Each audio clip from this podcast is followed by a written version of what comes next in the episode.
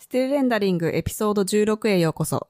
このポッドキャストはサンフランシスコ在住のゆかたけしがいろんなことについて話し合う目音ポッドキャストです。ゆかです。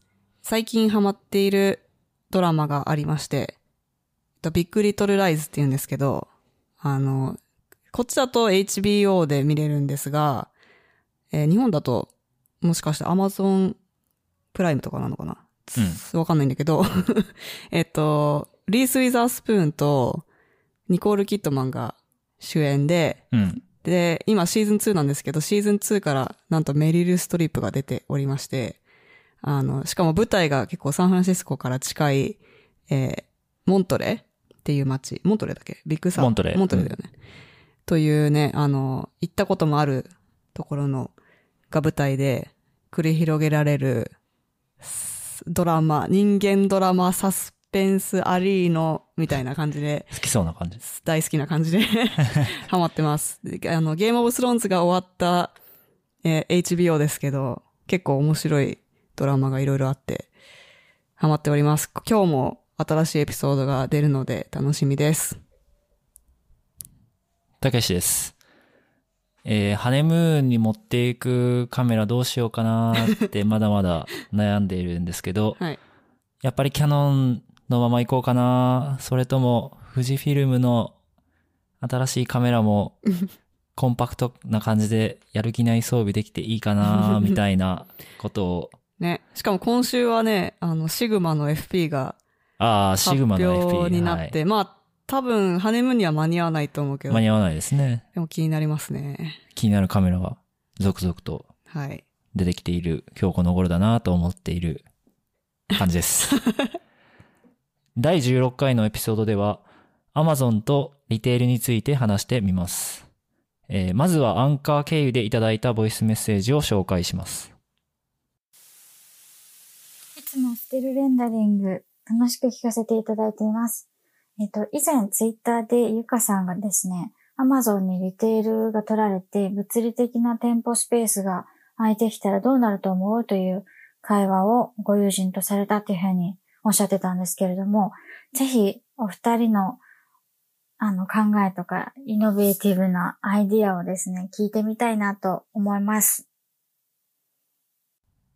はい。ということで、えー、桜子さんという方から、ありがとうございます。えーボイスメッセージを、もう、すごい、ま すごい前にいただいた、とてもレアな ボイスメッセージをいただいておりますが、そう。しかもね、桜子さん、結構あの、ツイッターでよく、あの、会話させてもらってるんですけど。あ、そうなんですそうね。そうそう。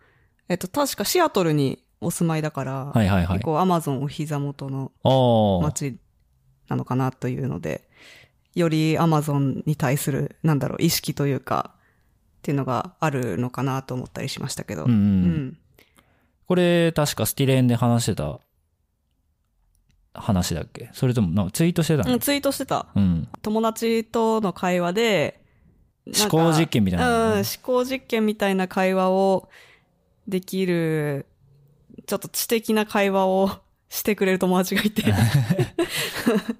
あの、まあその人と話した時にそういう話になったりとかして、うん。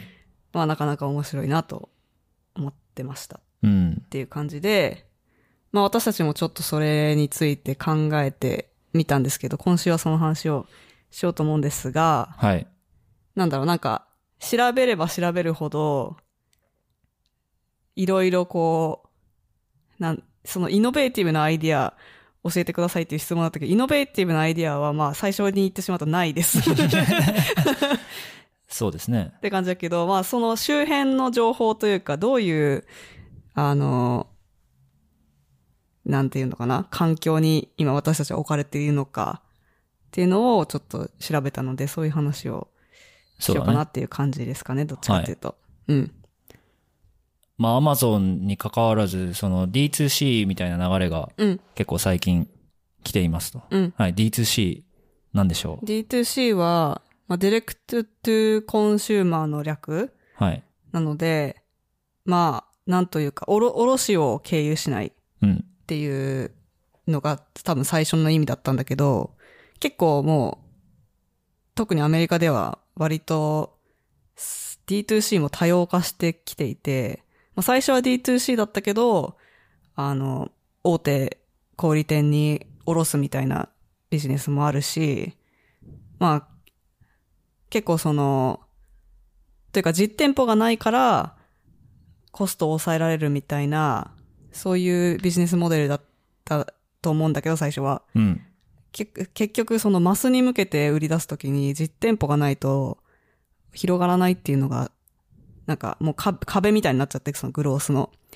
結局みんな最終的には実店舗になるっていう。まあそのでも実店舗の作り方が結構重要かなと思ってるんだけど、うん。つまりその、普通の服屋さんとかって、えー服屋というそのリアルのスペースありきで、うん。こう、ビジネスが成り立ってるわけじゃん。うん。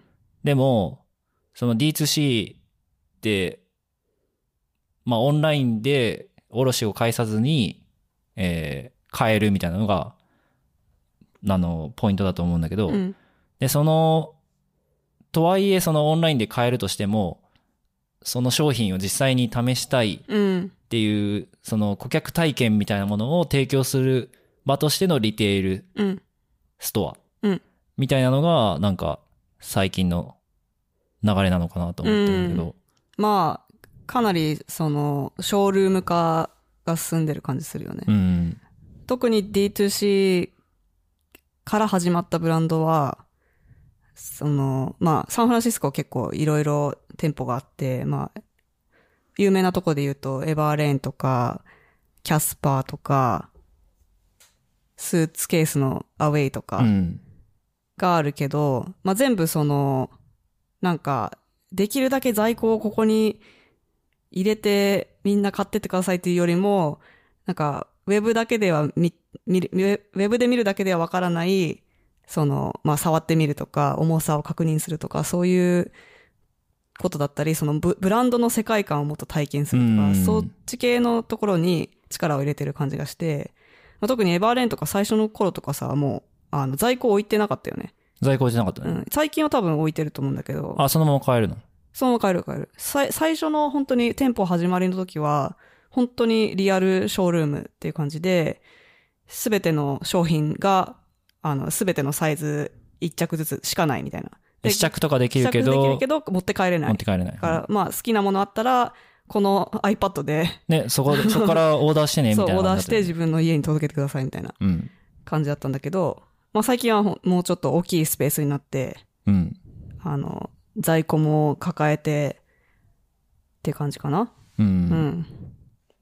なんかアウェイとかもね、本当にスーツケースだから、実際になんか持ち心地とかを試さないと全然わかんなかったりとか、そうだよねあと、まあ、自分たちも使ってるマットレスのうん。サービスあるね。キャスパー。ー。うん。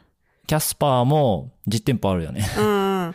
でも、キャスパーとかパープルってうん同じよう同じにマットレねス D2C も、あの、両方とも結構その、ウェストエルムとか、そういう家具屋さんの一一角をキャスパあそうなんだースペースにしたりとかしてるから。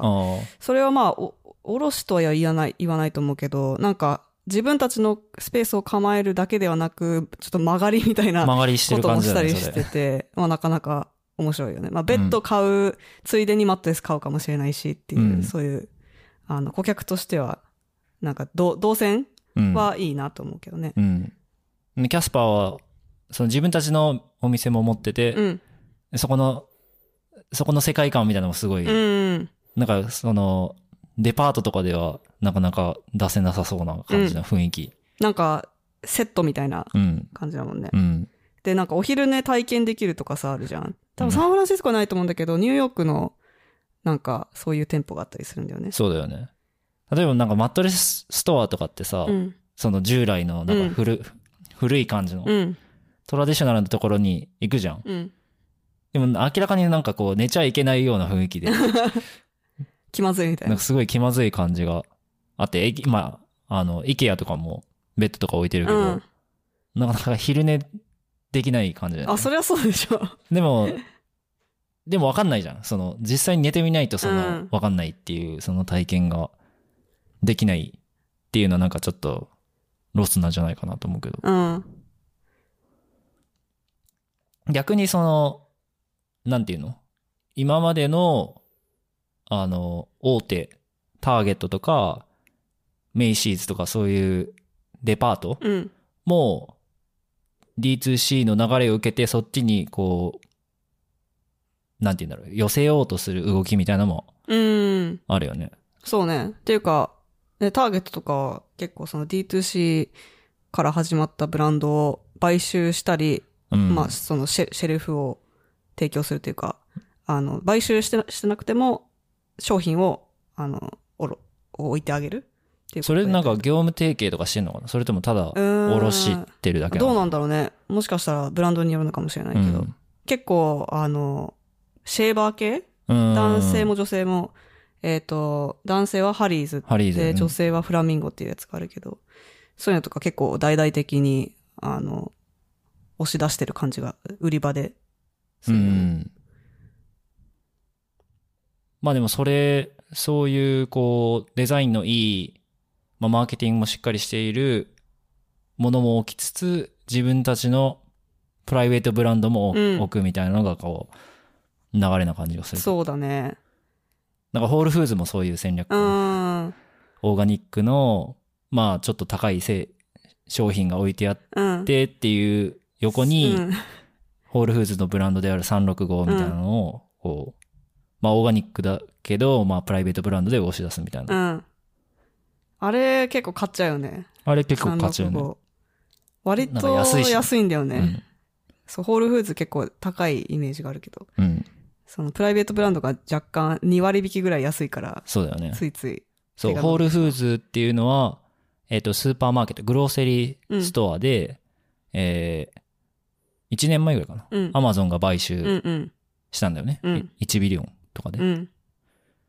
で、まあ自分たちが結構、まあ前から好きだったんだけど、うん あの、プライムメンバーだったら安くなるみたいなのがうん。あったりして、うん。それで結構恩恵を受けているうん。感じのそう、。最近結構プライムメンバーのディールがすごいんだよね。うん。うん。まあプライム、まあアマゾンプライムの話は後で出てくるけど、うん。そうそう。まあそういうその、まあリテールスペースなんだけど、うん。ただその物を売るだけじゃなくて顧客体験を提供するみたいなの、なんかいい、いい体験をうんそこでなんか紹介するみたいなのって、まあアップルストアがうん。なんか走りだと思うんだけど、うん。元祖。元祖ね。なんか、D、D2C というか、まあ D2C と言っていいか。D2C と言ってもいいのかもしれないよね。 directうん。まあ、おおろしてるわけじゃないしね。まあでもベストバイに売ってたりするけどね。そうそう、だからベストバイとかに、アップルの、うん。なんていうの？スペースがあるじゃん、うん。でもそこのスペースだけすごい異様なんだよね。あ、そこも一応アップル感出してる。ね、アップル感出させている感じが。でもさ、ヨドバシとかにもあるよね。日本の。ヨドバシとか、えービッグカメラとかにもあるけそこもなどっ、てるっけ？なんか。うんそこもちゃんとなんかアップルっぽい、なんか白白黒でなんとかみたいな。うん。な他のところと、もう特に日本の家電のなんかスペーシングと。なアップルのスペーシングが全然違って、すごいなんか、違和感あるよね。感じ？うんう。ん。なるほどね。結構、その、店舗の、なんだろう、体験とかデ,、うんデザインとかもすごいこだわってるのの、まあ昔からこだわってるっていうので有名だよね。そうだね。うんというか、それ、そのアップルストアが出てから、そういうことに、なんて言うんだろう、フォーカスしてやろうとしているところがあんまなくて、うん。で、最近ようやくその D2C からの流れで、 retail space をそういう風に使うっていうのが多くなったかなという感じがする。うん。アマゾンは、まあ department 的なうん。存在じゃん？いろんなもの売ってるってことねそうそうそうそうでもアマゾンのプライベートブランドも売ったりしてるし、うん。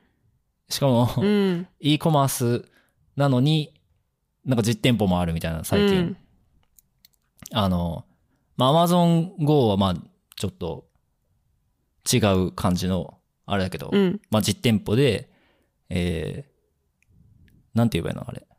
コンビニみたいな感じだよね、でも。その置いてるものとして。そう、Amazon Go は意外と小さくて置いてるものはコンビニみたいな感じで。ちょ、っとしたお菓子とか、うん。サンドイッチとか売ってて、でも入るときに自分の、まあ、プライ、ん？違う。Amazon Go アプリがないといけないんだけど、それは Amazon アカウントでログインして、QR コードが出てきて、うん。それをなんか改札みたいなやつにスキャンすると、あの、多分その時に自分の顔と、その、ココードというか、うん。まあアカウントが紐づいて、で店中にカメラがあるんだよねそうそう。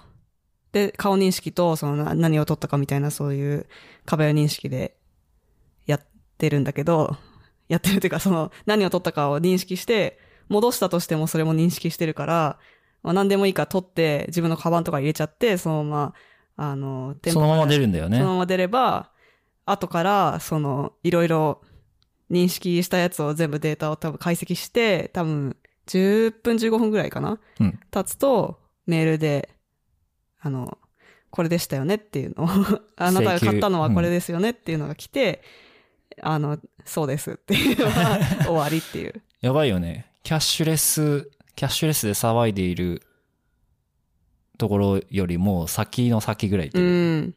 でも、今話してて思ったけどさ、アマゾン、アマゾンに初めて多分顔知られたってことよね。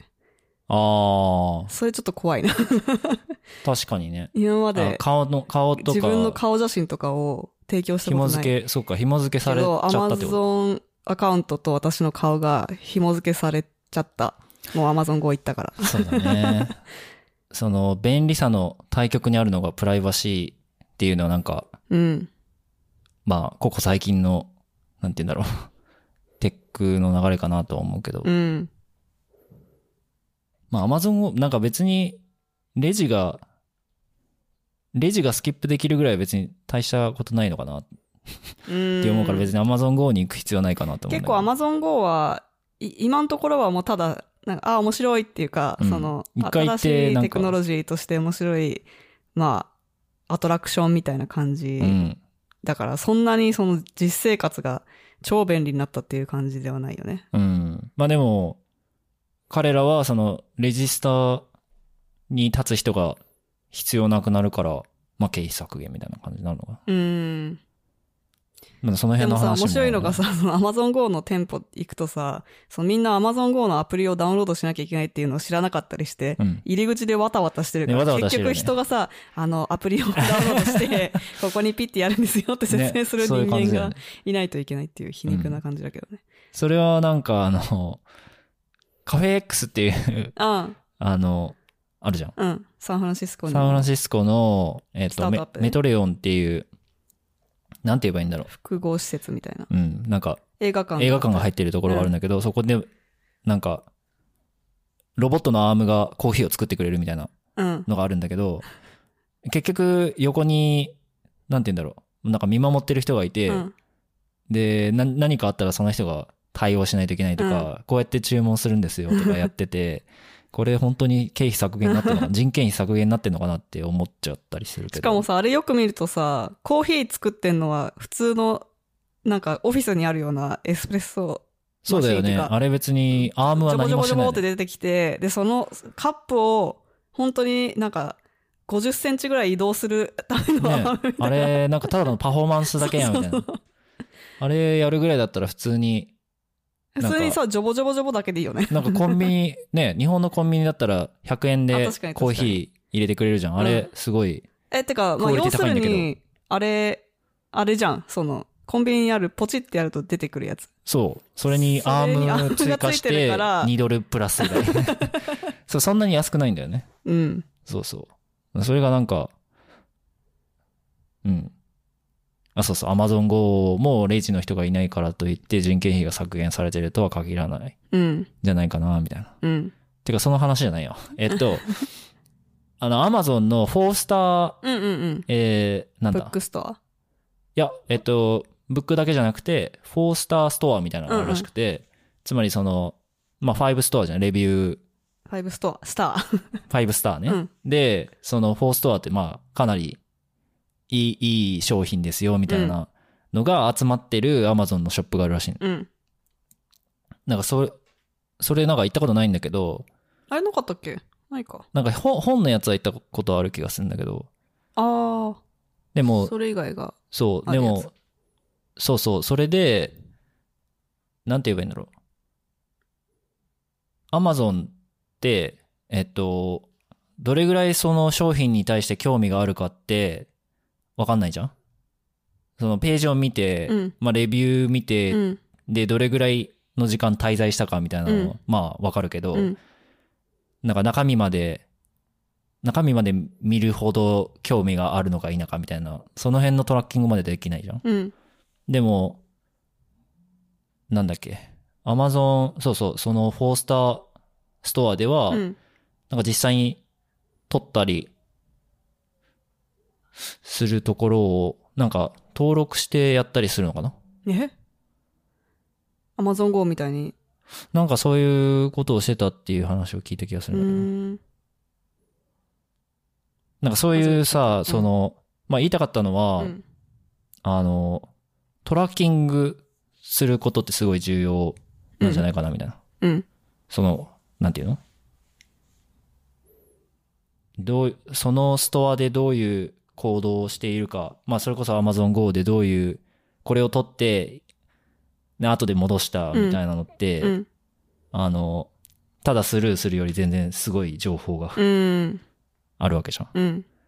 なんかそういうところにも、まあ可能性が、なそういうところにビジネスチャンスもありありそうだな、みたいな感じがする。うんでもさ、その実店舗だけじゃなくて、結構、Facebook アドとかさ、うん。Instagram アドでさ、なんかさっき話したことがすぐ広告出てくるみたいなこと結構あるよね。結構あるね。特にインスタはよくあって、Facebook を疑うことも結構ある。ね、そのマイク使ってませんよって言ってるけど、うん。使ってんじゃないかぐらい正確正な。確だよね。うん。なんかお寿司屋さんで包丁の話をしたら、うん包丁のそうそうそ広告が出て、だから包丁のことなんて調べないじゃう。ん。うん。ね。どっから、どっからそれは。でも一応そのロジックとしては、えっと、友達の友達が検索したとかでも出てくるって言ってるけど、でもタイミングが本当にね、正確すぎるから、ね。早すぎないみたいなね。うん。まあそういう関係ないね。。関係ないけど、そのトラッキングされまくるっていうのはうん。気持ち悪いよね。普通に。なんか谷があるよね。なんかうん、ここまで行くと気持ち悪い。うん。便利を突き詰めていくと、なんか闇が見えてくる感じがうん。するかなと思うんだけど、うん。サンフランシスコのダウンタウン歩いてたら結構、なんていうの？空いてるスペースがすごい多いよね。うん。で、ここ、前はなんかこういう店だったのに、なんかもうなくなってるみたいな。うん。で最近そういうスペースがすごい増えてると思うんだけど、どうなんだろうね。結構、あの、本当に一等地というか、あの、日本、東京で言うと銀座みたいな。ね あ東京で言うとだけどね。東京で言うとだけど、サンフランシスコで言うとそんな。サンフランシスコの大したことないけどそうだね。でもなんか本当ディオールとかカルティエとかがね、周りにあるような、うんあの、ストリートのところに結構、ポコポコって、うん。あの、空いてるスペースがあったりとかして、うん。まあそこ、相当家賃高いと思うけど、そうだよね。なんで空いちゃうんだろうっていうか、その旗艦店みたいなのがあるとこだから、多分、あれ、ああいうの出すのって結局、そこでめちゃくちゃお金も元取ろうっていうよりは、そこにあることがブランディングか、うんそう、ブランディングだったりとか、まあ、広告みたいな意味があったりとか、するんだと思うんだけど、まあそうだよね。それでも空いちゃってるからね。うん。まあこれはその、アマゾンが出てきているとか、e コマースがっていうところではなく、うん。家賃が上がりすぎているみたいな問題はあるみたいで、うん。なんか、バーニーズニューヨークうん。ってなんか、なんていうの、高級、デパート高級デパート、うん。百貨店。百貨店？日本で言うと？日本にもバーニーズあるかあ、あるの？ら。うん。どこにあるの？え、それこそ銀座とかにあるんじゃない？あそうなんだうん。なんか高島屋とかそういう感じかと思っ。そうね。あ、い伊勢丹みたいな感じ。あ、伊勢丹みたいな感じ、そうそうそう。が、えっと、バンクラプシー、えっ、と、破産法申請をしようとしている。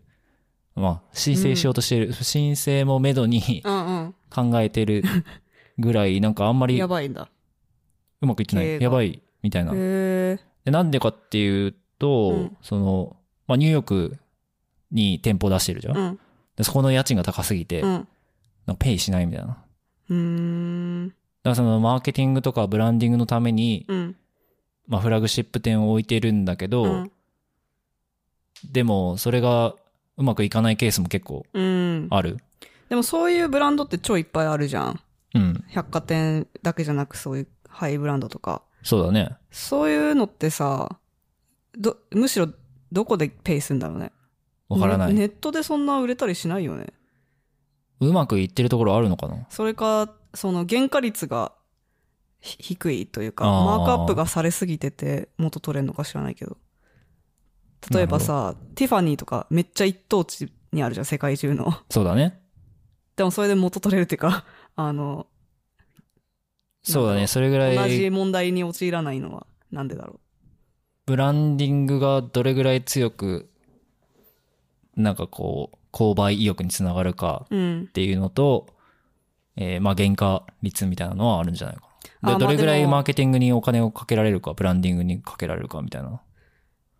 その百貨店って結局、セレクトショップみたいなもんだからさ、うん。原価率低いのか。その自分が、まあ、買い付けるなり、置いてるだけで、ね。百貨店はね。その自分のプライベートブランドじゃないから、原価率が低くて、ティファニーとかはまあ、言ってしまえば D2C みたいなもんだから、すべての、あの、価格や原価率をコントロールできて、うん。まあ明らかに確かにバーニーズとかよりは、利益率高いよね。うん。そうね。だそう、でもそういう、その大手も、やばいぐらいの感じなんだけど、まあましてや、そのローカルのうん。店舗はうん。やばいよね。だからそれこそ、その、サンフランシスコのダウンタウンで潰れていっちゃってるところって結構、なんていうの？昔からやってうる、ん。なんかカメラ屋さんみたいうなんやつがもうなくなってたりとか、うん。えっ、と、なんだろう。中、まあアジア系の、なんて言うんだろうね。あの、置物というか、うん。装飾、装飾品を売っているようなところも、なんか、なくなってたりとか。うーん。まあその代わりにボバが、ボバのあ 店舗ができてたりとか、うあ。ん、うん。なるほど。してるけど、うん。なんか、えっと、英語では、 gentrification っうん。ていう言葉があって、日本語だと再開発っていう風に出てきたけど、なんかちょっと、ニュアンス違うような気がするんだけど、ちょっと、もう少し、なんて言うんだろう。なんて言うんだろうね。まあでも gentrification、 gentrification。再開発ってちょっとポジティブじゃない？うん、すごい、再開発すごいポジティブだけど、 gentrification はすごいネガティブな意味が入ってて、うん。今までそのローカルの人たちとか、なんか商店街みたいなね。うん、商店街的な人たちがいたところに、まあ大手とかそういう資本があるところが入ってきて、うん。その、今までやってきた、なんか、ところが、いられなくなるみたいうなん意味合いがある。うん。まあでもそれ再開発も入ってると思うけど。多分日本でもあるか。そのなんかうんイオそういう流れはあると思うしうん。あの、ちょっとベッドタウンみたいなところに、ドーンって大きいイオンができて、周りに団地がバーンって立って、というかまあ、まさにあの僕の、あの、出身である高知市で起こったことで、うん。えーまあ街というか、まあ商店街が、まあダウンタウンみたいなところにあっうん。て、うんうんそこがその、まあ、アーケードがあって、うん。そこでみんなこう生活、生活というかその、ショッピングをしてうんうん。いたうん。し、映画館とかもそこにあっうん。八百屋さんがあって、て。いや、八百屋さんとかじゃ、ゃないけど、うーん、まあまあまあ、その、ショッピングするとなればそこに行くの。うん。で、イオン、ジャスコができて、うん。で、映画館もそこにできて、ユニクロとかもできて、あまあ商店街がシャッター街になると。いう体験をしましたね。うんうんうん。まさに。です。まあそう、本当にそういうことが、例えば、あの、ブルックリンとかだとさ、結構まだ、ウィリアムスパークとかすごい盛り上がってるところあるけど、うん。結構離れた、もうちょっと JFK の方の空港の方にに行くと、あの、割と治安が悪くて、あの、なんだろう、若干、その、低所得の人とかが多く住んでるようなところがあって、でもそれだから家賃とかすごい安いんだけど、そういうところにデベロッパーみたいな会社が目をつけて、一気にそこに資本を投入して、あの、まあ、すごい新しい綺麗なマンションいっぱい建てたりとか、それこそホールフーズとか建てたりとか、うん。いけど、なんかそういう、本当に全然違う感じのネイバーフッドに変えて、うんで、そうすると家賃が高騰するから、もともといた人たちがそこに住めなくなって、みたいなそうだね。ことが、まあ、それはブルックリンの話だけど、サンフランシスコでも結構まあ前から起きてて、てかもう、サンフランシスコ市内はもうそれ、それがもうお終わったっていうか、市内をどこまで定義するかだけど、うんま結構昔からどんどん進んでてあ、、そうだね。昔は、ここの辺は、なんていうの、治安が悪かったんだよと言われるところが、ヒップになり、うんうん。その、なんていうの、周りにどんどんこレストランができたりとか。う、そうそうそう。まあミッションとかそうかもね。ミッションはもう、そうですね。とか、で、あの、じゃあその元々住んでた人たちが市内に住めなくなって、うん。イーストベイに引っ越して、イーストベイはまあオークランドとかバークレーとかある方うん。に引っ越したけど、でもそっちも gentrification されて、同じように家賃がどんどん高くなって、うもう、ん。ベイエリア住めませんっていう。うん。そんな感じになってるよね。うん。だからそういう状態になった後、それこそその、家賃が上がりすぎて、何も入りませんってなったら、やばくない？ね、その空洞化というか、なんかうん家賃だけ高くて、でもなんかそれに見合う需要がないっていうか、ね需要ないし、ペイしないんだったら誰も入りませ。そうんそう。で、お店ないじゃあんです。そのまま、すごい、すごい、な、なん、なんて言うんだろうね、こういう現象。なんか、年過ぎてうん。店がないみたいな。うん。まあそういうスペースをどういうふうに活用できるかっていうところは多分、今後考えていかないといけないことなのかなと思うけど、うんまあやっぱりその不動産ビジネスって結構難しいじゃん？複雑だよね。うん。本当にその、需要と供給だけじゃなくて、うん。結構そういう政治的なパワーバランスとかう、ん。いろいろ動いているから、あと税金のポリシーが変わるだけで不動産の動き方も全然変わるし。そうだね。うん。結構トランプ政権は、実は、実はじゃないけど、その不動産ビジネスやってる人にとっては、優遇されるようになったのかな？いやー、どうなんだろうね。具体的にわかんないけど。うん。あ、そういえば、あ全然関係ないけどさ、ストレンジャーシングスの シーズン3はい。でもさ、関係なくはないと思うけど。80s の話だけど、はい。あれも結局なんかすごいでかいモールがドーンってできて、うん。ギャップとか入っててね。そうそうそう。そういうチェーンのお店がいっぱい入ってて、人が集まって、ね。人がいっぱい行っちゃって、その商店街の人たちが、シティホールがし、なんて言うんだ、そシティホールって？シティホールだね。シティホール市役所。で、そうそう。抗議活動。抗議してて。うん。で、その、モールのデベロッパーから、闇金じゃないけど、闇金、闇金っていうの？違う。献金みたいなのうをん。市長が受けてて、ゲヘヘみたいな、ね。くだりとかあったけど。あったね。まあなんか昔から起こっている流れなのかなと思うけど、うん。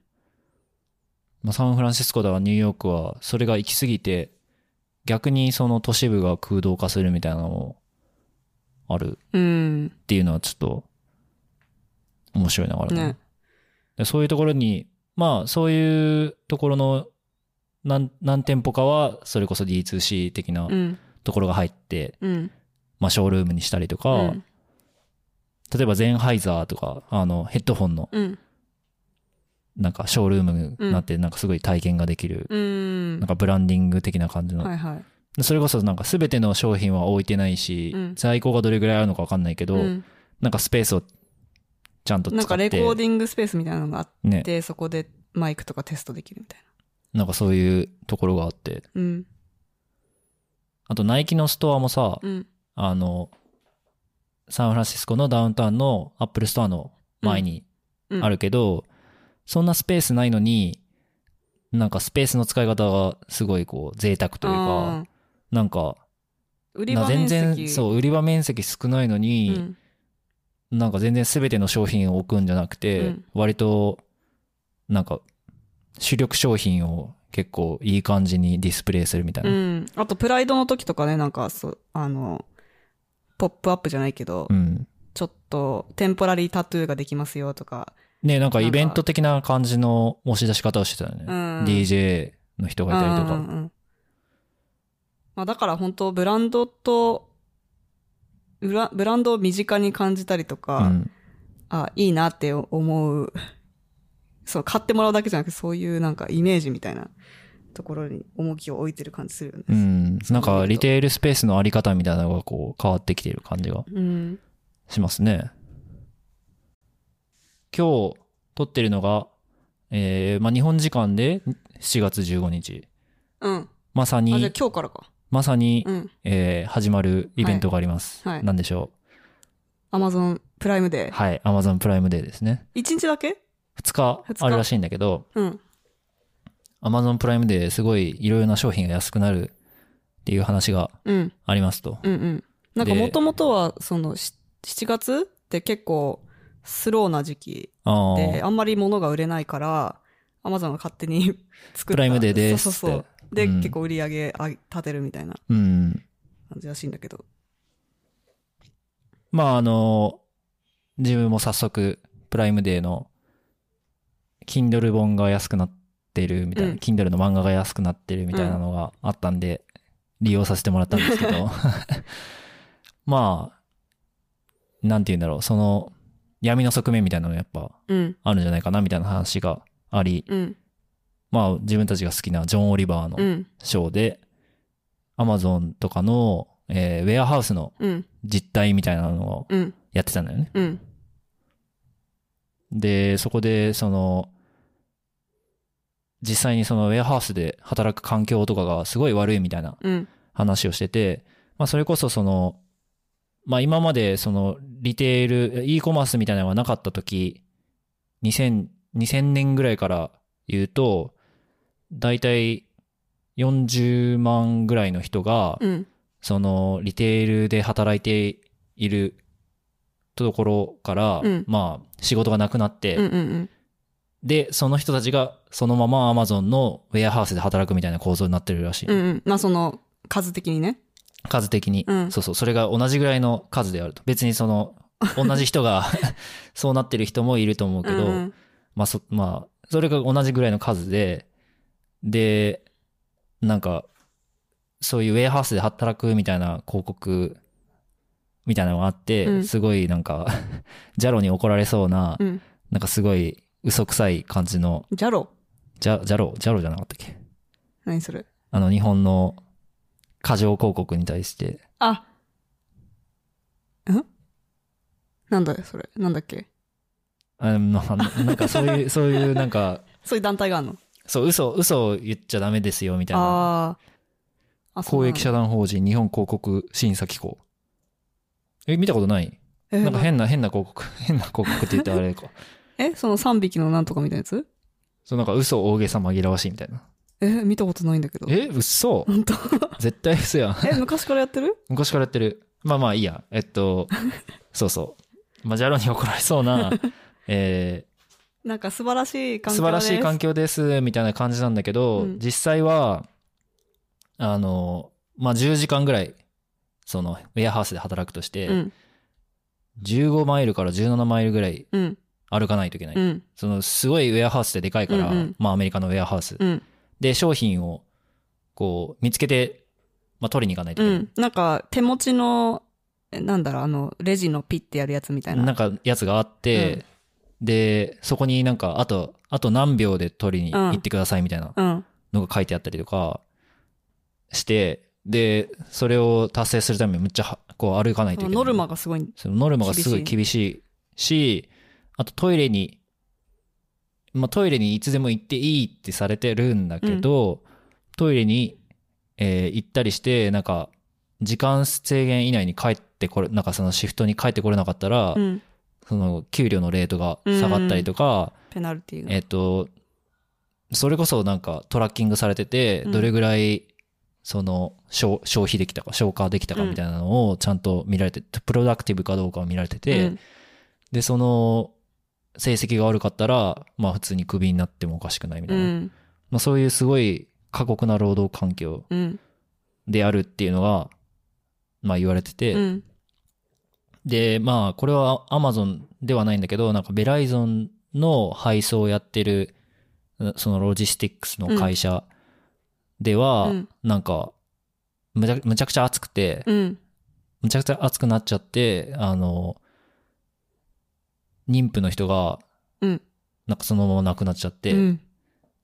ていう、熱中症みたいな。ううんん、なんか、ので、うん。なんか話題になって、うん。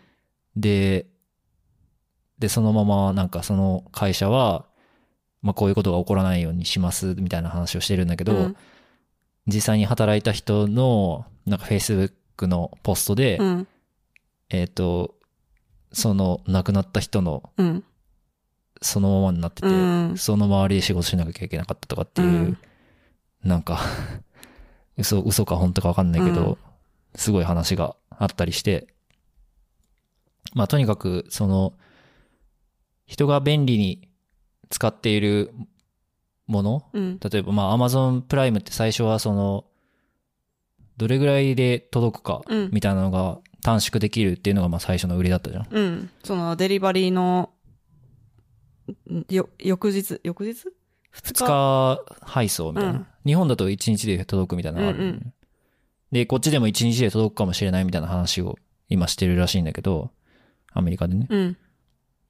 でも、その便利の裏には、うん。まあ、すごい無理している、サステイナブルではない、うん。その構造があって、うん。それを誰かが負担を負っているみたい負な。担を負っているっていう話をしてて、うん。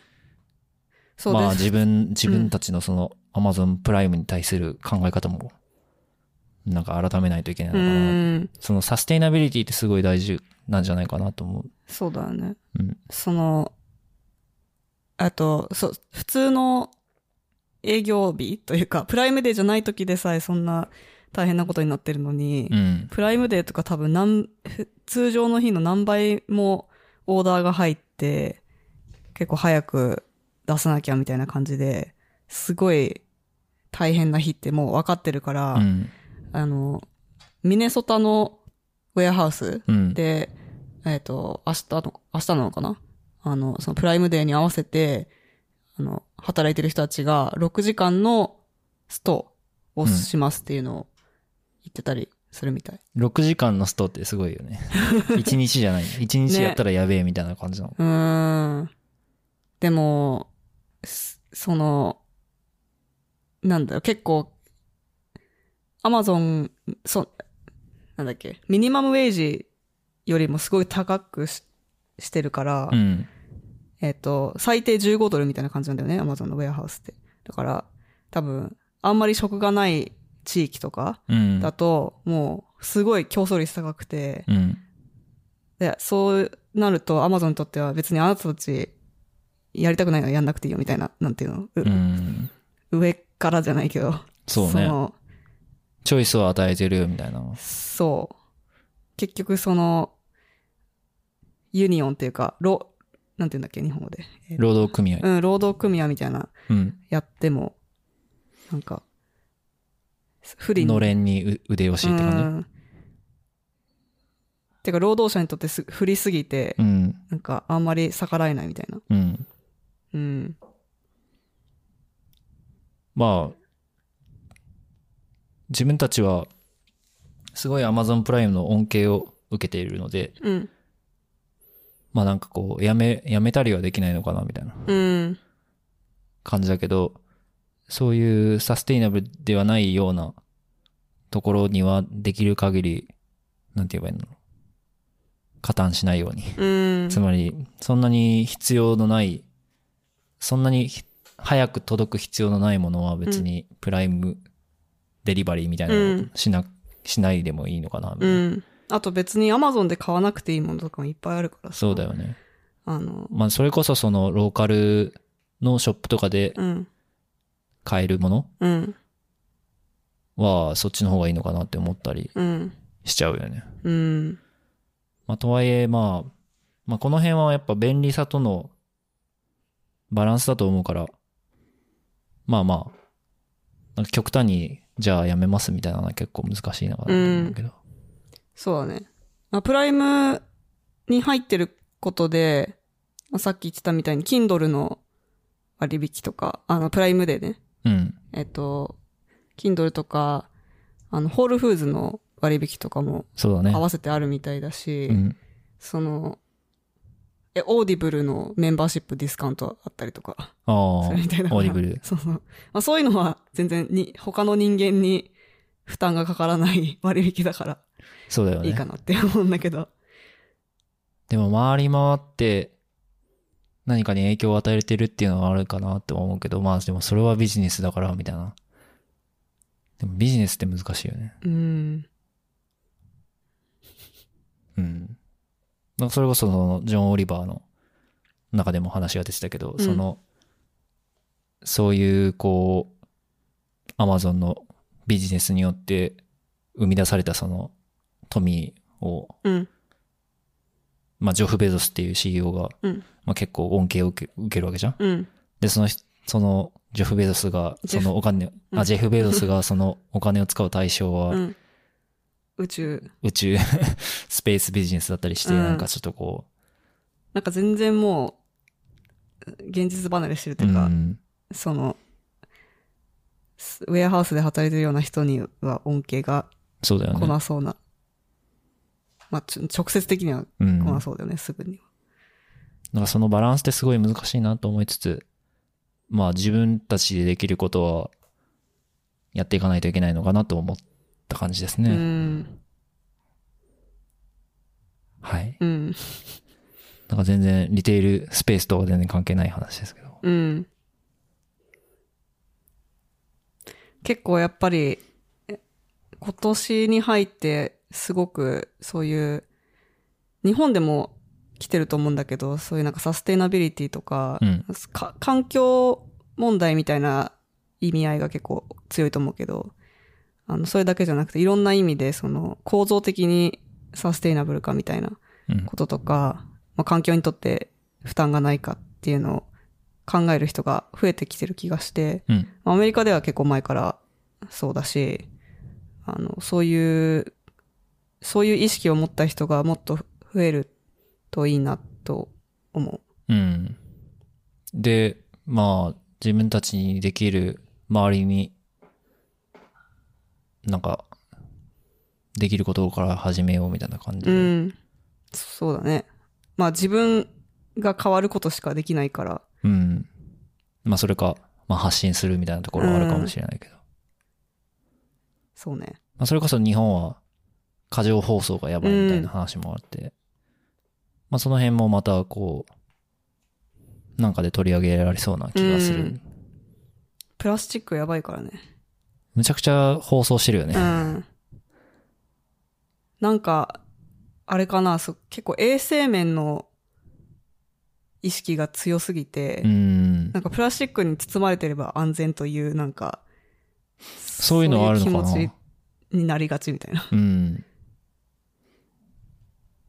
結構、まあそこもまあバランスなのかなと思うけど、うん。まあやりす、やりすぎは良くないよなうとは思う。ん。なんか日本で暮らしてると、ゴミがすごい出るからね。うん。プラスチックゴミ特に。そうだよね。うん。あの、サンフランシスコではプラスチックは、なんか買い物袋ではプラスチックはダメみたいなのがそうなの？結構前からあるみたいだけど、うんあ、ビニールってこと？ビニールはダメ。うん。でも、あ、ビニールダメなの？でも見たことあるよね。でも普通に出してるよね。うんまあ、ホールフーズは紙の袋だけど、うん。でも、野菜とか入れるやつはあれビニールっぽいしな。うん。あれビニールなのかな？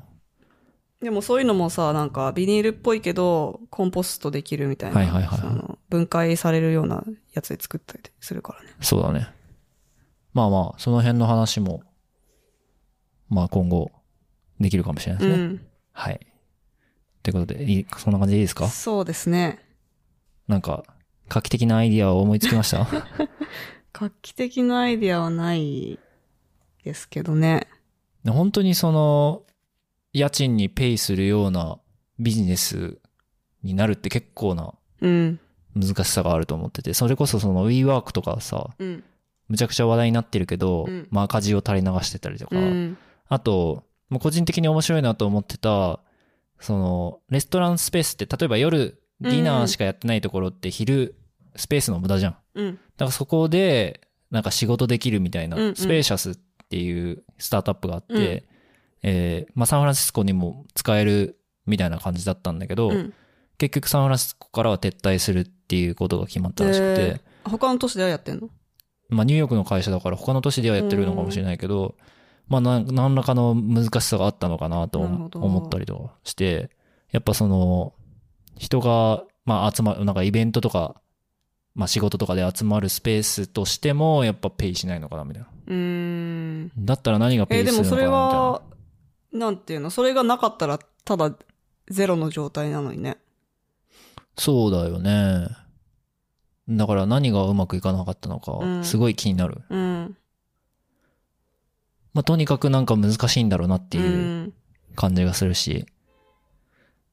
うん。まあ逆にその、ネットから来るとさ、ネットを軸足で、リアル店舗が、なんかプラスアルファっていうか、うん。あの、大負けみたいにできるから、すあの、なんていうの、その、コントロールしやすいというか、うん。もしちょっと、縮小しなきゃいけなくなったら、そのリアル店舗の方を、切れる。き切れるっていうか、なんていうのかな。その、ネットが、すべ、ほぼ、ん？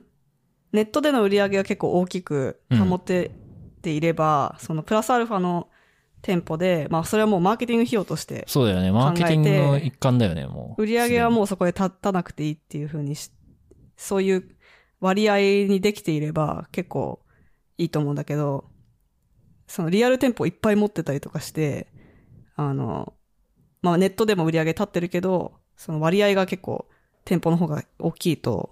ちょっときつくななりがち。そうだね。家賃とか不動産に影響がうん。されがちだよね。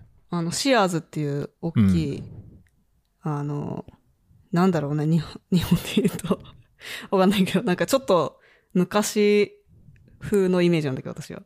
え、なんかジャスコみたいな感じだったの？あれ。ジャスコではない、伊東洋華堂みたいなはいはいはいはいは感じ？ちょっと田舎にあるようなイメージなんい。だけど、うん。まあデパート。田舎の大きいモールとかにはいはい。あったんだけど、そことかは、あの、なんか、2003年ぐらいに CEO が、あの、いっぱてかシアーズってもう全国に、アメリカ全土に140店舗ぐらいあって、あの、結構業績悪かったし、うんそのリーマンショックとかあって、あの、ちょっと、そう、アセットた手放した方が良かったのに、はい。リースを更新しまくっちゃったんだって。はいはいそれでもう、バンクラプトみたいな。うん。バンクラプトしたっていうのは知ってるけど。うん。なんか怖い、怖いですよ。そうだよね。レディオシャックとかもさ、うん。なんかあれ、店舗、店舗中心な感じじゃん？あーうんうんゲームストップとかさ、うん。うん。あの辺もなんかバンクラプトし、うーん。レディオシャックはバンクラプトして、うん。ゲームストップもなんかやばいみたいなあ、のそうなんだ。聞いたりするけど。なんかせ、せちがらいよね。世知辛い。そして、そ、その全部、あの、利益率が低そう。うん。自分たちのやつじゃないし。ねゲームストップに至っては、中古だからね。うん。やっぱ、ビジネスは難しい。最終的にはそういう話。じゃあそんな感じ？そんな感じですかねそれでいいですか、あの、画期的なアイデアは浮かびませんでしたっていうことで。まあ、あの、みんなで考えていければいいんじゃないかなと思います。スティールレンダリングをお聞きいただきありがとうございました。感想やフィードバックはハッシュタグスティレンにお願いします。このポッドキャストはアンカーというサービス経由で配信しています。私たちへの質問、取り上げてほしいトピックなどは、アンカーアプリ内のボイスメッセージ機能で送ってみてください。ボイスメッセージは番組内で紹介させていただくかもしれません。それではまた次のエピソードでお会いしましょう。Bye bye.